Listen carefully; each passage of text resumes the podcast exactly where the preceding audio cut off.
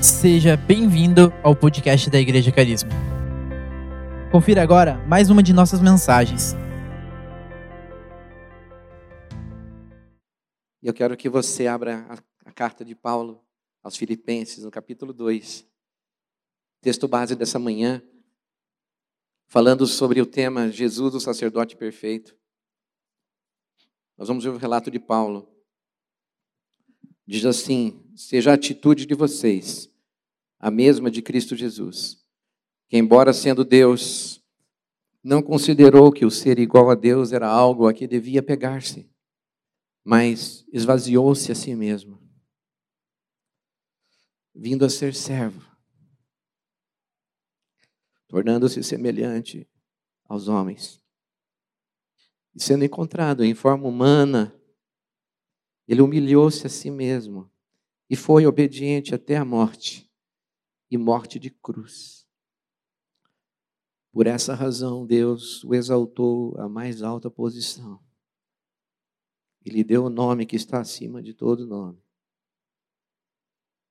Para que o nome de Jesus se dobre todo o joelho no céu, na terra e debaixo da terra.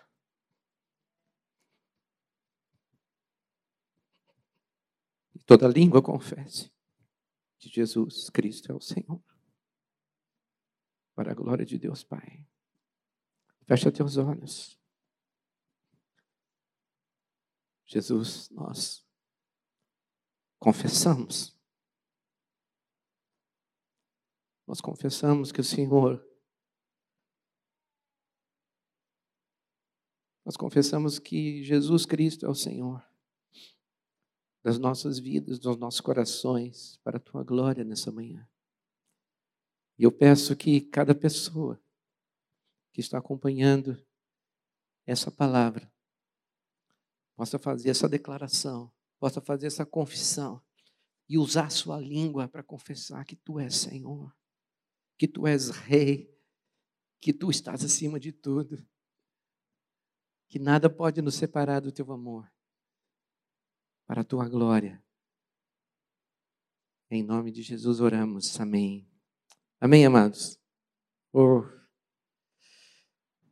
Sabe, quando nós cantamos que o universo né,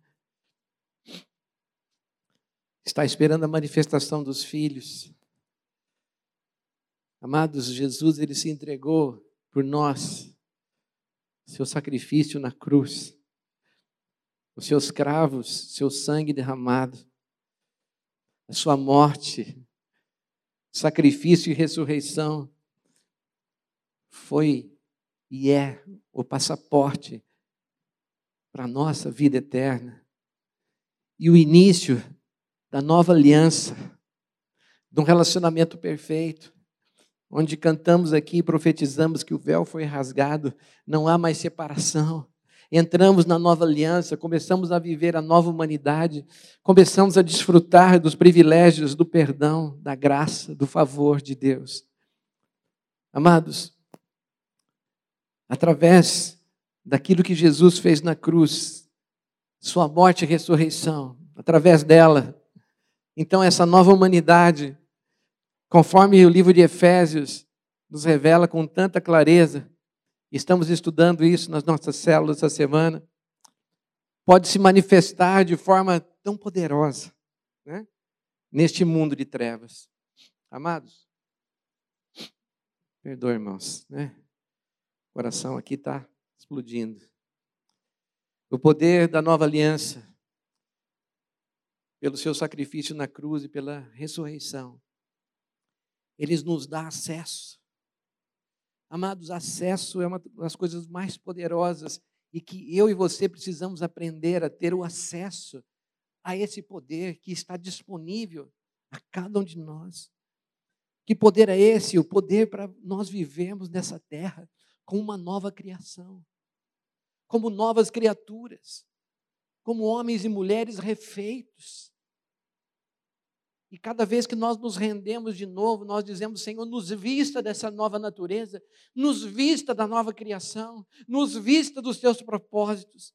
Amados, nessa manhã eu quero dizer para você: né, e afirmar a continuação ali de Filipenses 2. Eu estou ali em Filipenses 2, fazendo essa declaração a partir do verso 9. Veja só o que Paulo diz. Por essa razão, então, por esse sacrifício, por através dele, né, nós termos acesso a essa nova natureza, essa nova forma de viver. Por isso, Deus o exaltou. A mais alta posição, ele deu um nome que está acima de todo nome. Para que ao nome de Jesus, todos nós, todo joelho, no céu, na terra e debaixo da terra, e toda língua confesse que Jesus Cristo é o Senhor, para a glória de Deus Pai. Amados, quando nós cantamos que Deus Pai o abandonou, ali naquele momento de dor, foi para que eu e você pudéssemos ter vida. E a Bíblia diz que é uma vida abundante, é uma vida nova. Você pode dizer amém por isso? É uma vida abundante, querido. E quando Jesus, quando ele veio à terra, o que ele pregou, o que ele ensinou, o que ele ministrou, foi o seguinte: olha, eu estou aqui para dar acesso. E a palavra de acesso dele, ele diz assim: é chegado o reino de Deus até vós. O reino de Deus chegou. Querido, esse reino está aqui. Ali, Jesus mesmo, né, no relato de Lucas capítulo 4, verso 43, ele diz assim: Eu preciso, eu preciso, eu preciso anunciar as boas notícias, as boas novas, querido. Falar sobre o reino é falar sobre boas notícias falar sobre boas novas. E Jesus dizendo sobre a sua missão, ele fala assim: Eu preciso. Eu preciso falar, eu preciso proclamar, eu preciso anunciar as boas novas do reino de Deus também em outras cidades. E ele fecha isso dizendo: Por isso, por esta razão, por esse motivo, eu fui enviado pelo Pai. Por essa razão eu deixei os céus e vim à terra, para poder anunciar as boas novas, para anunciar as boas novas do reino de Deus, para anunciar o perdão dos pecados, a salvação, a libertação. Queridos, preste atenção: Jesus pregou o evangelho do reino de Deus e esta era a sua missão, sua missão prioritária. E é por essa razão que nós podemos afirmar então que o evangelho do reino de Deus, ele é o passaporte. Não somente um passaporte, mas um passaporte para aqueles que creem carimbado para vivermos a eternidade com Deus. Quem pode dizer amém por isso aqui? Quem está entendendo o que nós estamos falando? Você de casa está entendendo o que nós estamos falando? Porque é importante essa compreensão, amados, porque essa compreensão tem sido né, alvo de, de confusão. Hoje estamos vivendo uma confusão a respeito da pregação do reino de Deus. E qual é a confusão? Qual é o engano? Qual é o engodo? Qual é o sofisma? É que muitas vezes, amados, a pregação do reino de Deus tem sido colocada pregação para o meu reino. Isso eu quero chamar a sua atenção, porque o Evangelho, que é o poder de Deus, que são as boas notícias, que são as boas novas, o Evangelho que é pregado e que tem feito confusão nos dias de hoje, é um evangelho que não era o evangelho pregado por Cristo.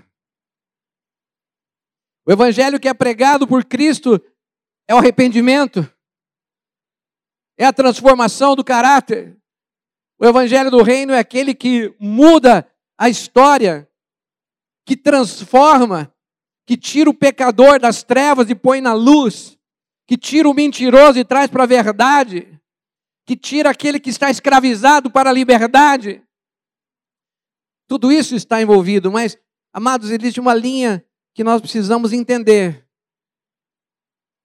E toda a promessa de Deus na Bíblia é condicional. E veja só, o evangelho que muitas vezes pode estar sendo pregado para satisfazer o egoísmo, o meu reino, a minha vontade, o meu conforto, a minha vitória, o meu bem-estar, a minha necessidade, a minha bênção, o meu dom, o meu ministério. Sabe o que acontece, querido? Pregações como essa, que sim são bíblicas, mas sem cruz, sem arrependimento, elas produzem pessoas consumistas. Cristãos que estão na igreja somente para buscar seus próprios interesses. Foi por isso que Jesus, quando disse: Olha, quem não beber da minha carne, não, não, beber do meu sangue, comer da minha carne, não é digno de mim. E a multidão que estava ali fugiu. Porque faz parte da velha natureza só buscar seus próprios interesses. Mas quando somos revestidos do verdadeiro evangelho, da verdadeira vida de Deus, do zoe de Deus, do Espírito de Deus em nós, sim, vamos comer o melhor dessa terra, vamos experimentar coisas tremendas, Deus vai nos abençoar, mas nossos olhos não estão aqui, estão na eternidade. Estão em Deus, estão em como vamos passar os nossos dias com Ele. O que estamos fazendo com aquilo que Deus nos deu? O quanto estamos amando o que estamos fazendo? E quando introduzimos essas perguntas, elas nos fazem enxergar que, que evangelho que estamos nos baseando. O evangelho do reino ou no evangelho do meu reino? Queridos, eu quero dizer para você, infelizmente, hoje existe sim uma grande quantidade de pessoas sinceras que estão buscando a Deus, mas que estão com uma mentalidade um pouco distorcida. Por isso que nós temos pregado aqui nestes dias, ano de realinhamento. Realinhamento com o quê? Com a verdade. E fazer esse ajuste pode parecer pequeno, mas pode mudar todo o resultado da sua vida. Veja só, Jesus disse, e Paulo também disse lá em Romanos, que a nossa mente tem que ser transformada para que a gente possa experimentar de fato o evangelho do reino, que são as boas novas, as coisas boas que Deus tem para nós e não as coisas que nós queremos e achamos que são boas para nós. Você está comigo? Você entendeu isso? Você pode dizer amém? Hã? Ok? Muito bem. Por quê? Porque se não cuidarmos disso, o nosso foco, a nossa atenção, aquilo que importa para nós não é a vontade de Deus, mas sim os nossos desejos. Agora, vamos ver o que o Evangelho do Reino nos diz. Vamos ver o que Jesus nos diz. Ele disse aqui em Marcos 8, abra comigo a sua Bíblia, Marcos 8, 35. Olha só o que ele diz. Tudo é condicional, né? Então, Jesus deixou muitas coisas condicionais. E esse verso começa com um se. Condição. Se você tentar se apegar, quer dizer, se abraçar, se amalgamar com esta vida, o que vai acontecer? Você perderá. Como assim? De novo, se você tentar se apegar à sua vida, a perderá. Mas, se você abrir mão da sua vida, por minha causa e por causa das boas novas, das boas notícias, por causa do meu reino, então você a salvará. Em outras palavras, vamos tentar, né, descer um pouquinho aqui e trabalhar esse conceito. Amados, quem fizer tudo, né, ou fizer de tudo para garantir a sua vida neste mundo, garantir bens, propriedades, né? um trabalho melhor, tantas coisas.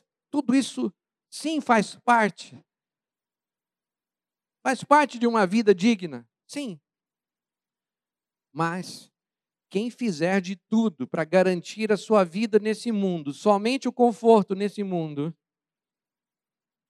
perderá a sua eternidade.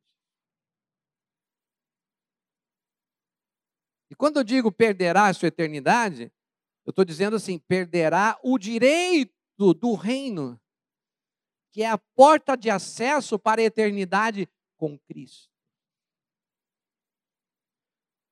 Quem está focado nas coisas somente dessa terra, perderá a oportunidade, perderá o acesso a estar com Cristo, a eternidade com Ele. O acesso à eternidade não estará comigo, diz o Senhor. São palavras de Jesus, querido.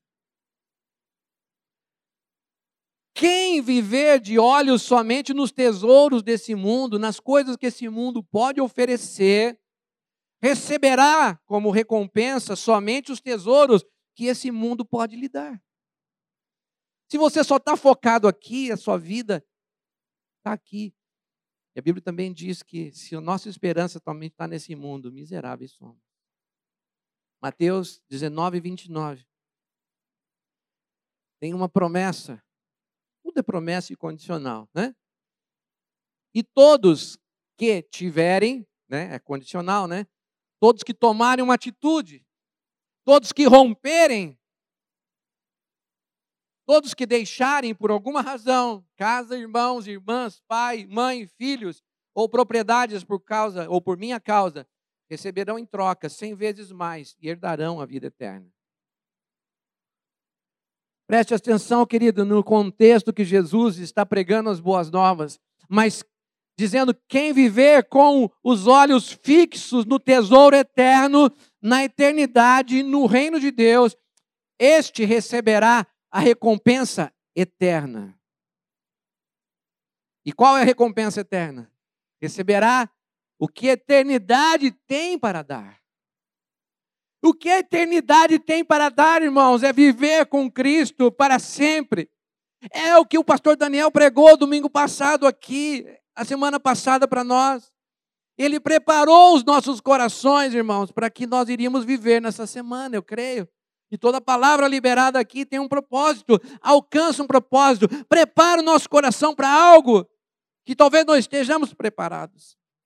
E a declaração que ecoou forte no meu coração aqui, espero que também no seu, é que passaremos a eternidade com Ele, estaremos com Ele onde Ele estiver, irmãos.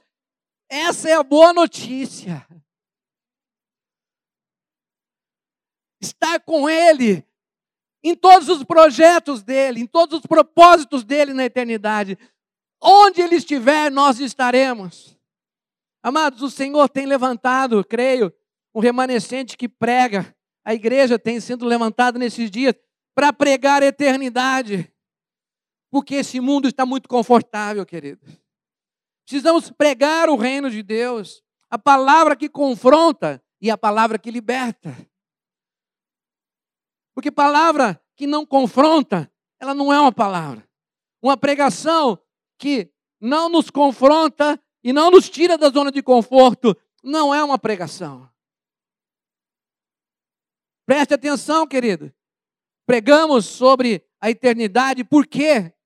Porque nós cremos que esta vida é passageira, irmãos. Se nós ficarmos pregando aqui somente prosperidade, crescimento, coisas, nós vamos receber somente o resultado disso. Mas se nós pregamos o evangelho das boas novas do reino de Deus, pregamos a eternidade, nós então teremos o acesso verdadeiro à eternidade. Porque os nossos olhos não estão nessas coisas. E os resultados que esperamos não estão focados nesta vida. Mas estaremos com Ele. Você pode. Você está comigo? Você pode dizer amém? Você está comigo até agora, você que está em casa? Sabe por quê, irmãos? Porque a Bíblia diz que eu e você não somos cidadãos deste mundo. A nossa natureza não é mais a natureza terrena. Somos uma nova criação, somos outra coisa. E por que nós cremos que essa vida aqui é passageira? Porque a Bíblia diz que eu e você somos peregrinos nessa terra. O que é isso, querido? Um peregrino é aquele que não tem o lar definido, a sua casa não está definida. O seu lar não é o seu endereço no seu bairro em Curitiba. O meu lar não é ali, o meu lar está lá. O verdadeiro lar está lá. Amém? Quem pode dizer amém por isso?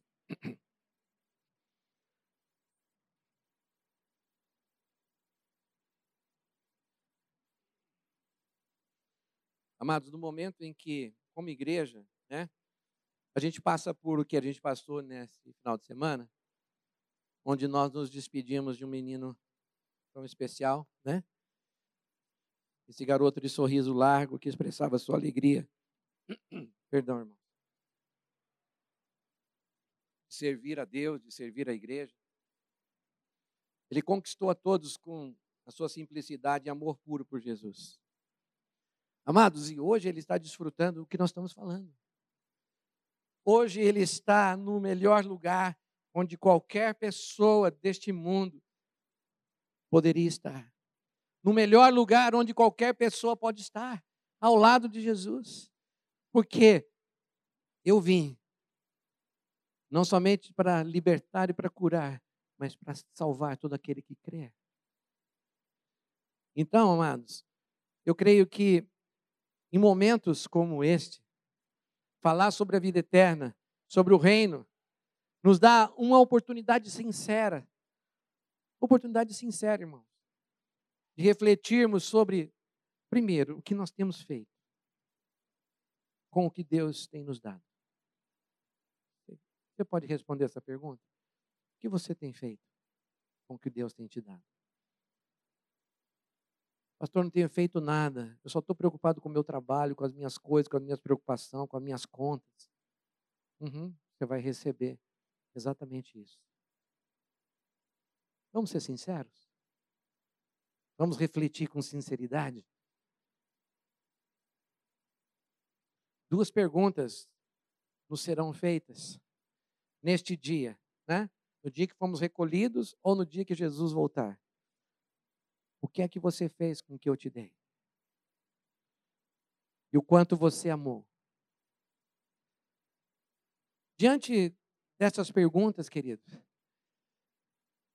eu quero dizer para você que a sua, a minha, a nossa resposta como igreja, elas vão ecoar pela eternidade. Preste muita atenção nisso. Sabe por quê? Porque Jesus deu o exemplo e ensinou, irmãos, ensinou os seus discípulos, não somente sobre a eternidade, não somente sobre o reino, mas Jesus ensinou como ser uma pessoa que vive na prática uma nova humanidade. Que vive o poder da ressurreição em sua vida. Olha só o que ele disse. Quem desejar ganhar a sua vida vai perder, mas quem perder por amor de mim ganhará a vida eterna. Lembra quando ele encontrou com Nicodemos, aquele homem cheio de autoridade e de grande conhecimento da lei. E ele pergunta para Nicodemos: "Você, Nicodemos, é mestre? E você não está entendendo o que eu estou falando?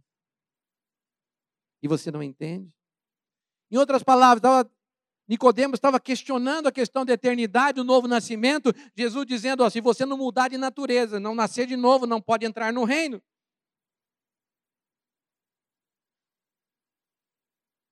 E ele questiona, então, Nicodemos, você que é mestre, não está entendendo o que eu estou falando? Em outras palavras, o que ele estava dizendo para Nicodemos, Nicodemos, você quer consertar uma coisa que não pode ser consertada.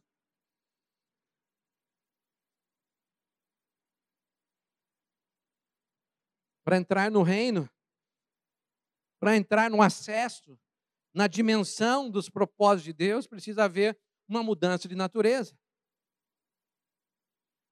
Agora, eu creio que nós, como igreja, estamos vivendo um momento muito especial, principalmente nas células, porque temos estudado como colocar isso em prática.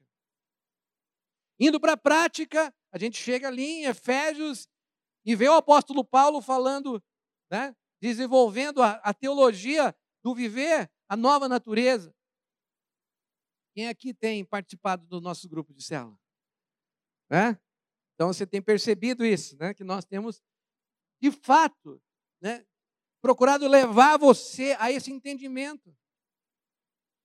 Eu quero que você leia comigo rapidamente. Eu sei que você já leu durante essa semana, mas eu quero citar alguns versos de Efésios 4, a partir do 17. Eu creio que esse texto fala por ele mesmo. Vocês já vão entender aonde eu quero chegar. Assim eu lhes digo com a autoridade do Senhor, dois pontos. Não vivam mais como gentios. Você é uma nova criatura. Não viva como uma coisa velha. Levados por pensamentos vazios, inúteis. A mente deles está mergulhada na escuridão. Andam sem rumo, alienados da vida que Deus dá, pois são ignorantes e endurecem o coração para Ele. E tornaram-se então, primeiro, insensíveis. Segundo, vivem em função dos prazeres sensuais. Terceiro, praticam avidamente toda espécie de impureza. E aí ele diz: Mas não foi isso que vocês aprenderam de Cristo. Não foi isso que aprendemos. Não é isso que está sendo pregado. Não é isso que você tem sido ensinado. Não é isso que Jesus quer para nós. Não foi isso que vocês aprenderam de Cristo. Uma vez que vocês ouviram falar então das boas novas de Jesus e foram ensinados sobre, primeiro, a verdade, verdade que vem dele. Ele diz: Eu sou o caminho, eu sou a verdade e a vida. Ninguém vai ao Pai se não por mim. Verdade que vem dele. Não verdade de teóricos, de teólogos. Eles são bons. Teologia é bom mas eu prefiro com a verdade. A verdade teológica é o melhor caminho. Uma vez que vocês ouviram falar de Jesus e foram ensinados sobre a verdade que vem dele, então, não é Jesus que faz, não é o anjo que faz, é eu e você. Paulo diz assim: livrem-se. Não é um anjo que vai vir sobre você e vai arrancar coisas ruins de dentro de você.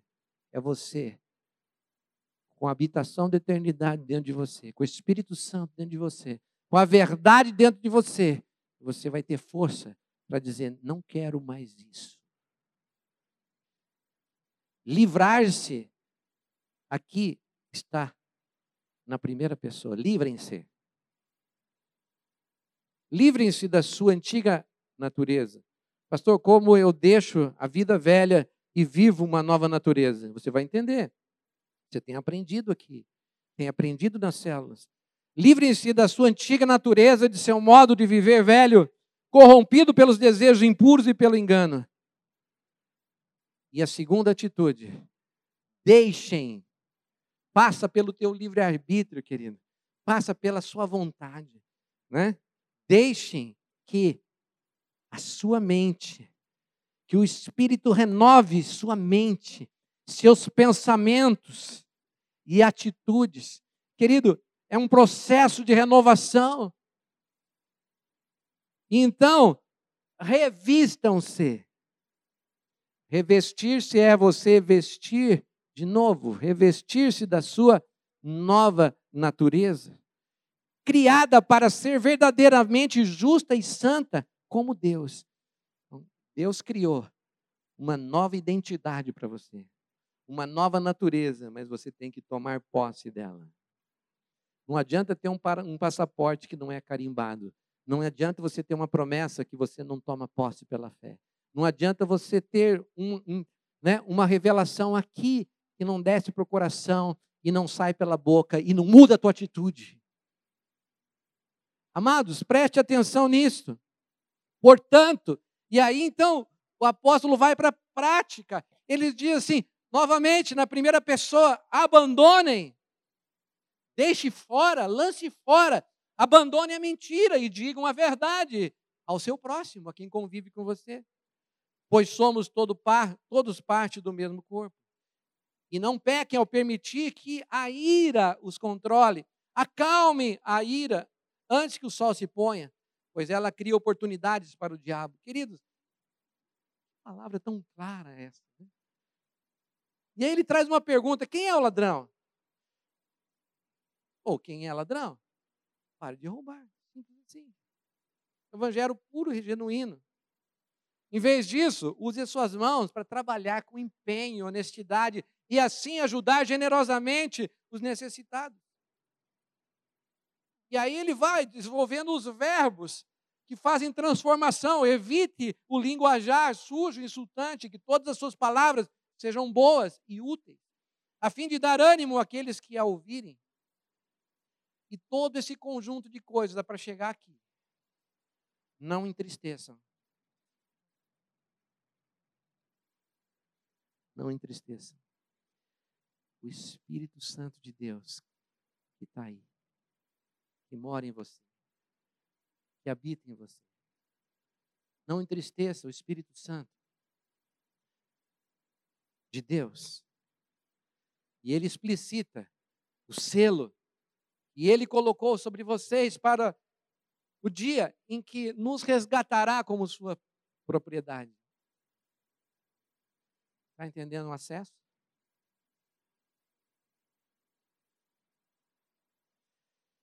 De novo, ele volta.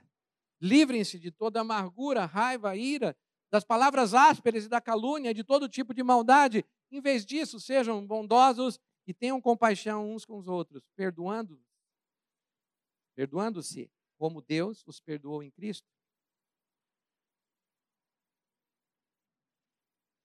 Esse conjunto de orientações do apóstolo amado, né? Nós estamos estudando, mas eu quero dizer para você, queridos, tem que confrontar e tem que ir para a prática. Porque senão somente aquilo que entendemos aqui pode tornar-se condenação. E tudo que Jesus não quer é que você viva debaixo de culpa e de condenação. Que nós sejamos livres pela verdade que nos liberta, amém? Mas que também sejamos livres pela atitude que correspondemos. A sua atitude importa. A sua correspondência importa. Por isso que está tudo aqui na dependência do arbítrio, da decisão. Pastor, mas como nos livrar da velha natureza? Livrem-se de sua antiga natureza, de seu modo velho de viver. Vamos ver o que Jesus ensinou. Será que Jesus deixou algumas dicas? João 6, do verso 63. Olha só, Jesus então, ele põe foco. Quando você encontra essa palavra somente, né?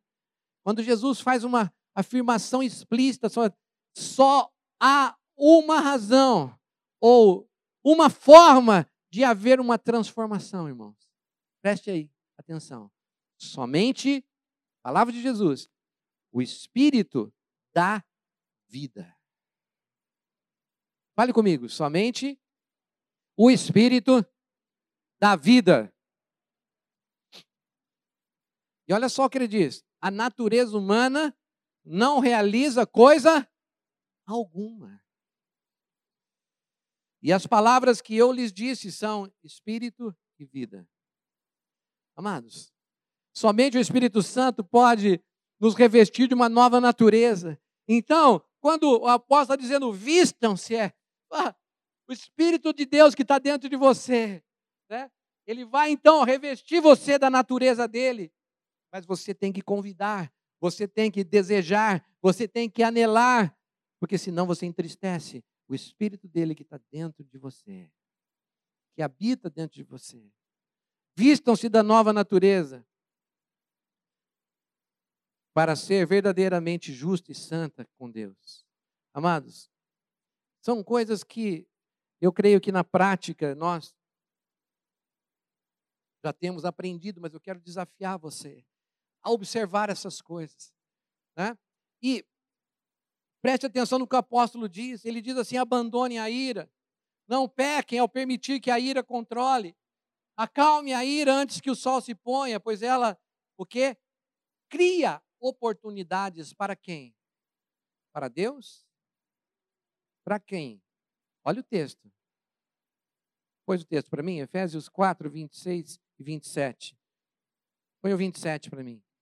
Olha só o que o texto diz. Pois ela cria oportunidades para quem? Vamos lá, gente? Vocês estão aqui comigo? Vamos participar? Para o.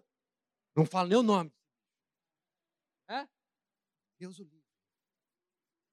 Não, mas a sua ira, a sua boca irada, dá oportunidade para ele. A nossa boca, a nossa ira, a nossa atitude. Então, amados, isso faz com que paguemos um preço. Agora, qual é o preço da ira descontrolada? Quem aí, quem aí já viu algumas dessas? Semana passada nós, né? Eu, claro, a gente sempre acompanha noticiário, né? Pelo menos em dois lugares do Brasil, né? Pessoas se matando no trânsito, por brigas de trânsito, tirando um revólver, dando um tiro na cara do outro. O que é a ira descontrolada? Qual que é o preço? É morte. É destruição. Abre comigo aí, Tiago 1, 20. Veja só o que ele diz: a ira humana não produz a justiça divina. Saiba disso, querido. A sua e a minha ira, a ira humana não produz a justiça divina. Então, entregue todas as situações que você vive, porque se você reagir pela ira humana, a justiça divina não estará com você. Veja só o que Provérbios nos diz. Eu dei aqui um exemplo de conflitos no trânsito, mas pode ser conflito de casal, conflito em casa, conflito com filhos, conflito com vizinhos, com parentes, com amigos, com colegas de trabalho, com gente que a gente convive. Provérbios 12, 16 diz assim: O insensato se ira com facilidade, mas o sábio ignora a ofensa. Você quer ser sábio? Ignora as ofensas. Agora, o tolo, o insensato, é o brigão. É o cara que se ira com facilidade. É aquele que responde. Ele vai de 0 a 100 em um segundo. Vai ter consequência. Vai ter consequência, irmãos. Provérbio 19, 3 diz assim: que um insensato, ele arruína, ele destrói a própria vida. E sabe o que é pior de tudo isso? Além dele destruir a própria vida e às vezes destruir as pessoas que estão perto dele, ele põe a culpa num terceiro. De quem é a culpa? Olha o texto. De quem é a culpa? Põe a culpa em Deus. O insensato arruína a própria vida e depois se ira contra o Senhor. Não contente de fazer o estrago, ainda diz, ainda volta a ira para Deus. Essa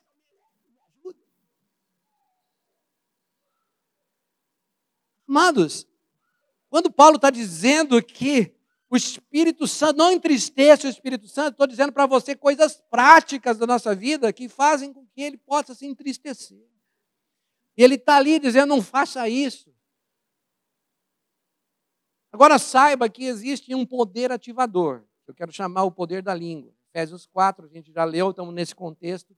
Quero reler 29 a 32 para você. Né? Nossa Estamos passeando nessa base hoje, prática. Né? Efésios 4, 29 diz assim: evitem o linguajar sujo e insultante. Que todas as suas palavras sejam boas e úteis, a fim de dar ânimo àqueles que a ouvirem. Então, eu creio que a, essa palavra aqui, né, que é usada, né, e também é usada em alguns momentos, né, que a fé vem pelo ouvir e ouvir da palavra. Né? A raiz dessa palavra grega. Ela tem um significado, aquele que é, ou que foi dito, pronunciado pela voz viva. O que ele disse ou o que ainda ele está dizendo. Diz assim: se as minhas palavras da voz viva, né, se permanecerem em mim, né, e as minhas palavras vivas permanecerem em vós, Aquela palavrinha lá grega chama meno. Significa ser mantido, ser guardado continuamente no seu coração.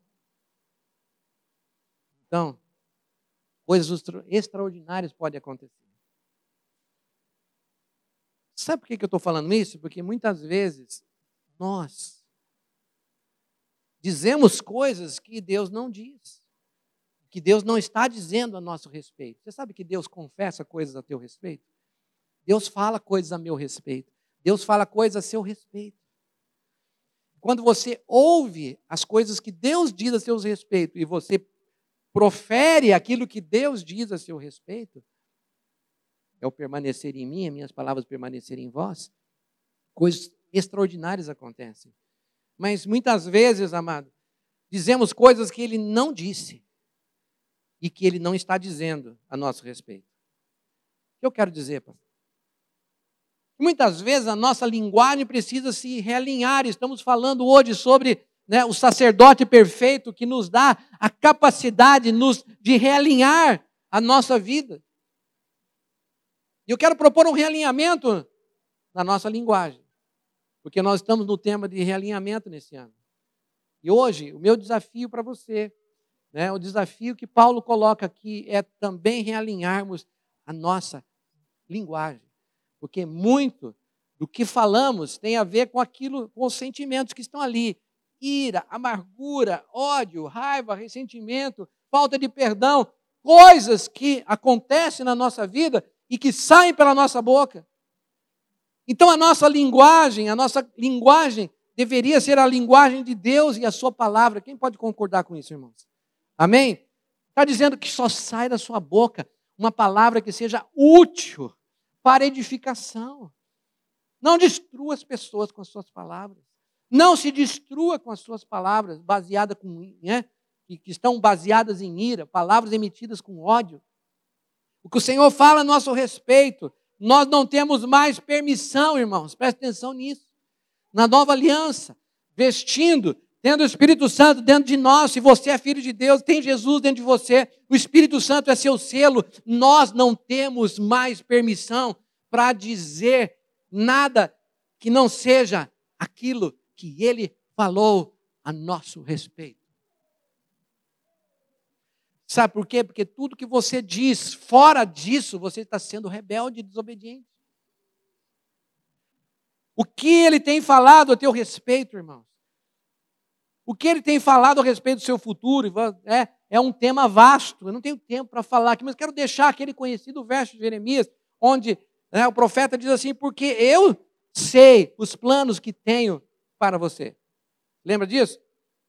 Diz o Senhor: e os planos são de bem e não de mal, para lhe dar o futuro pelo qual desejam anseio. Então, amados, eu sou o que, eu, o que Deus diz que eu sou. Você é o que Deus diz que você é, e ponto. O que passa disso vem do outro lado. Hã? Por que eu quero falar isso? Porque muitas pessoas Muitas pessoas ouviram coisas preciosas incríveis de Deus sobre a sua vida, o seu chamado. Quando você vai lá ler, não tem uma palavra específica, então abra Salmo 139. Você vai dizer ali, ó, todos os seus dias já estão contados, meu projeto para você já está escrito. Todos os seus dias já estão dentro do meu desejo, do meu anseio. Mas Deus é tão bondoso que na nossa vida Ele nos dá palavras diretivas. Eu conheço muitas pessoas que receberam, como nós recebemos, palavras diretivas preciosas, transformadoras. Deus dizendo coisas a, a respeito do caráter, a respeito do coração, sobre o chamado, sobre a identidade, sobre a carreira, sobre o destino. E alguns, pela graça de Deus, correspondem, estão correspondendo, estão lutando para fazer com que essa palavra se cumpra. Mas muitas pessoas, querido, que eu também conheço, usam a sua boca para desmentir tudo o que Deus disse.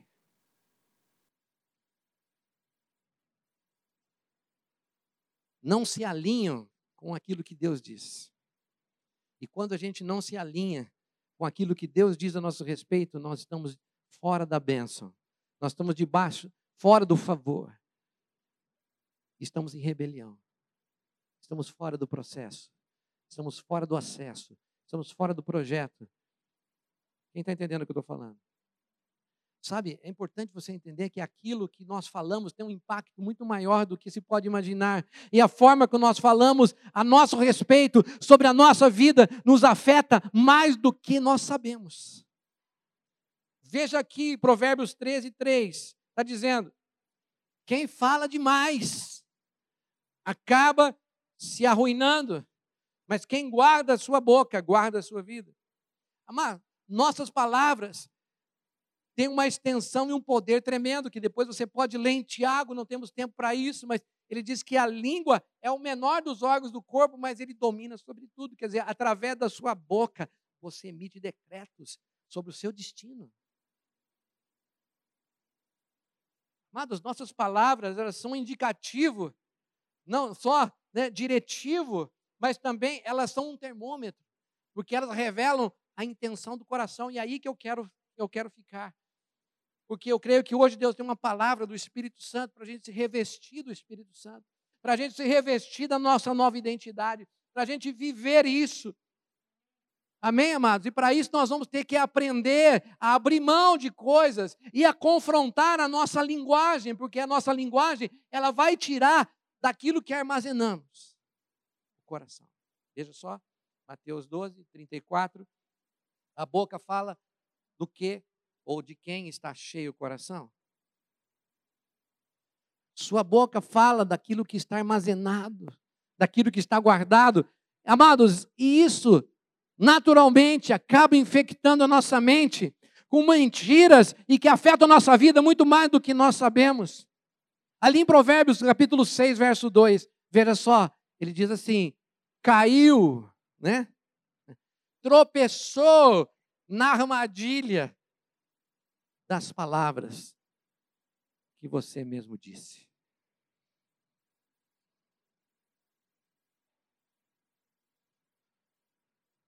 Por exemplo, pastor, não consigo vencer esse pecado.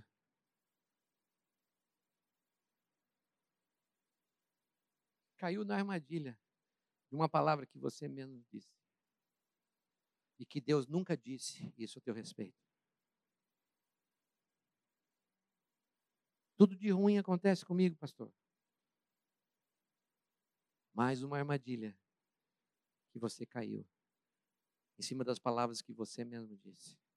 O Senhor nunca disse isso a teu respeito. Sou burro mesmo. Sou um completo idiota. Caiu na armadilha que você mesmo colocou. Sou teimoso.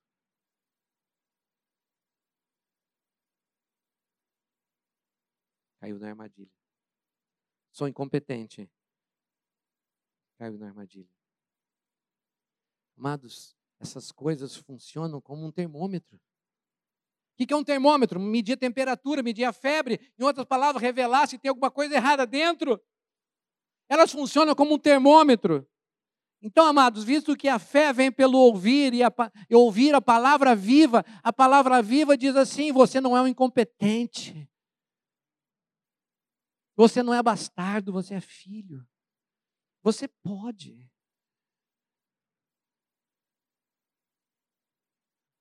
Vocês estão compreendendo que muitas vezes nós podemos anular com as nossas palavras as promessas de Deus, e quando você, a gente fica nessa dimensão, acontece o, o que a gente está falando lá em Efésios 4,30.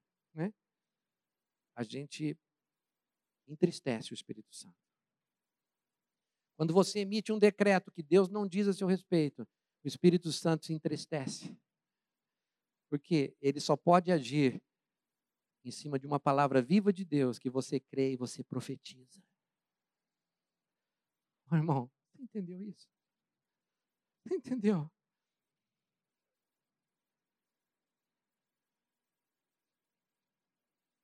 Veja lá, Efésios 4.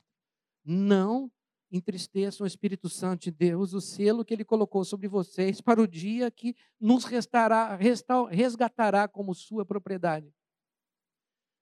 Livrem-se de toda amargura, raiva, ira, de calúnia, todo tipo de maldade. Em vez disso, sejam bondosos e tenham compaixão uns com os outros, perdoando-vos como Deus os perdoou em Cristo. Paulo aqui aprendeu a viver no Espírito agradar o Espírito e não entristecer o Espírito.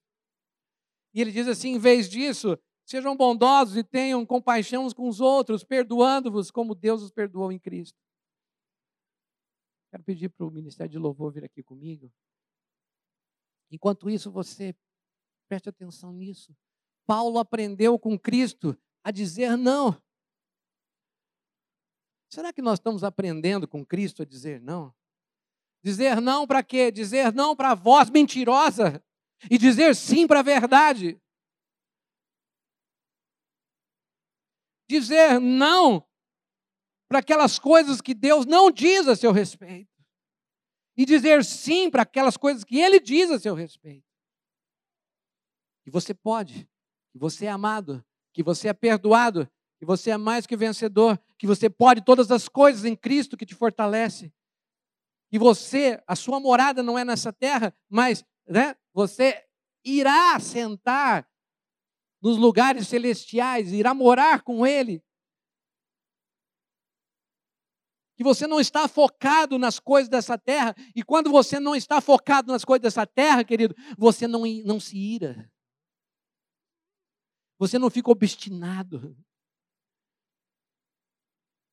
Você não está cheio de rancor e ódio porque alguém fez alguma coisa contra você. Porque nesse mundo mal que vivemos, isso pode acontecer. Alguém pode te fechar no trânsito, alguém pode bater no seu carro, alguém pode invadir a sua casa e roubar as suas coisas. Você pode ser assaltado na rua, você pode viver dificuldades e tribulações, mas o teu foco está onde? Onde está teu coração? Põe o termômetro. Paulo aprendeu com Cristo a dizer não, a fazer morrer a natureza pecaminosa e a viver pelo poder da ressurreição, querido. Isso que eu quero concluir com você. Pense. Você deseja que sua vida, sua existência, de fato tenha um significado nesse mundo? Irmãos, se não refletirmos nisso, Estamos dando murro no ar. Estamos perdendo nosso tempo. Você deseja que a sua vida, a sua existência, de fato tenha um significado, um propósito nessa terra? Você que está em casa, você que está aqui.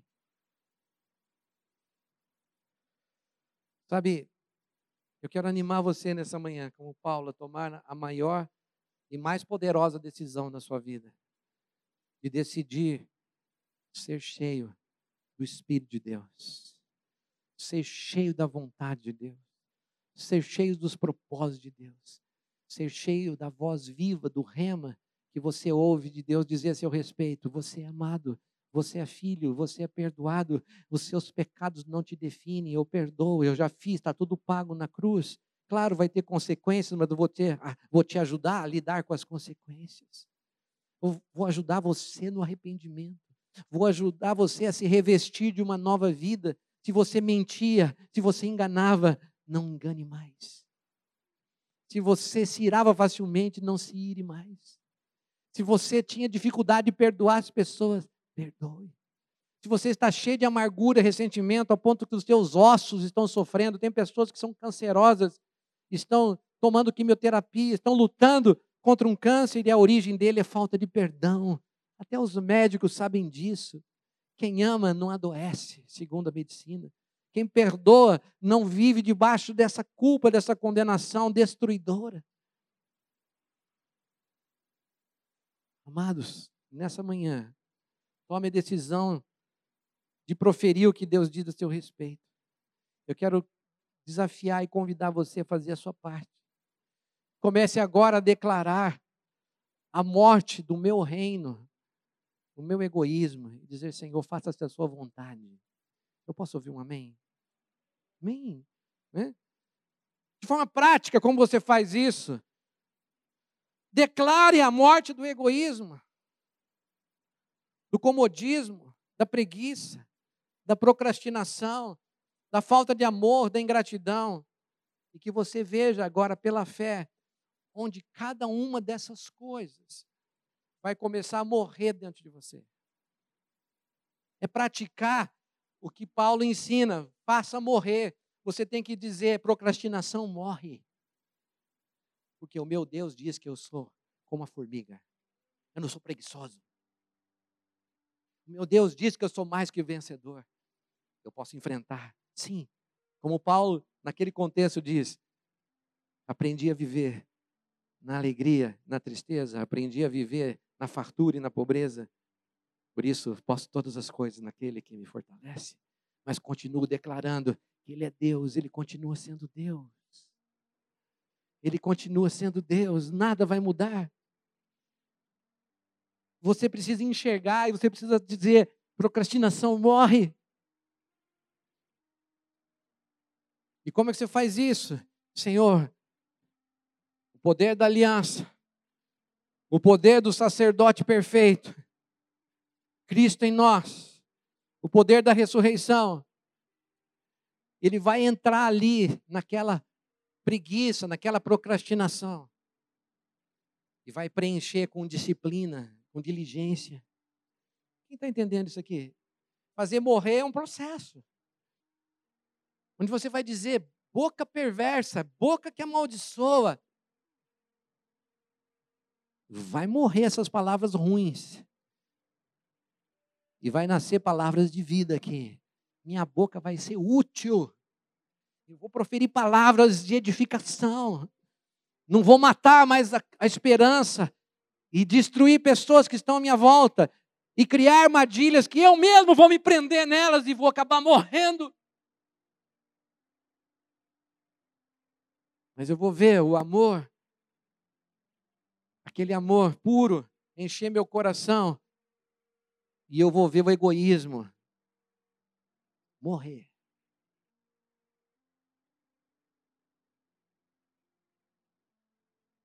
Onde havia indiferença. Eu vou ver morrer a diferença e vou ver nascer compaixão.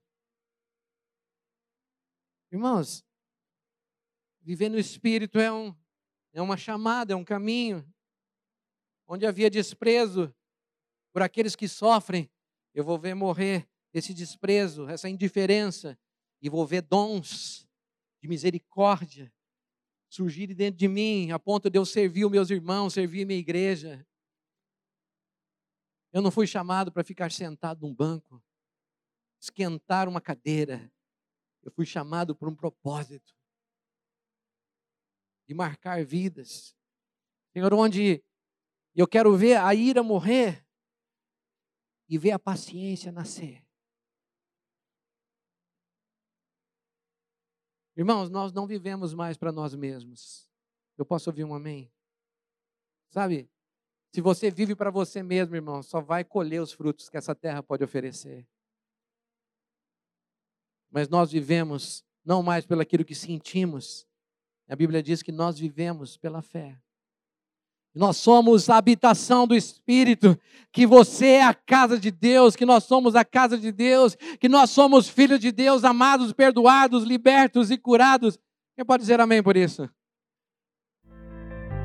Muito obrigado por nos ouvir até aqui. Esperamos que essa mensagem tenha edificado a sua vida. Acesse os nossos perfis nas redes sociais, arroba Igreja Carisma e o nosso site, igrejacarisma.org. Igreja Carisma, transformando vidas, edificando discípulos.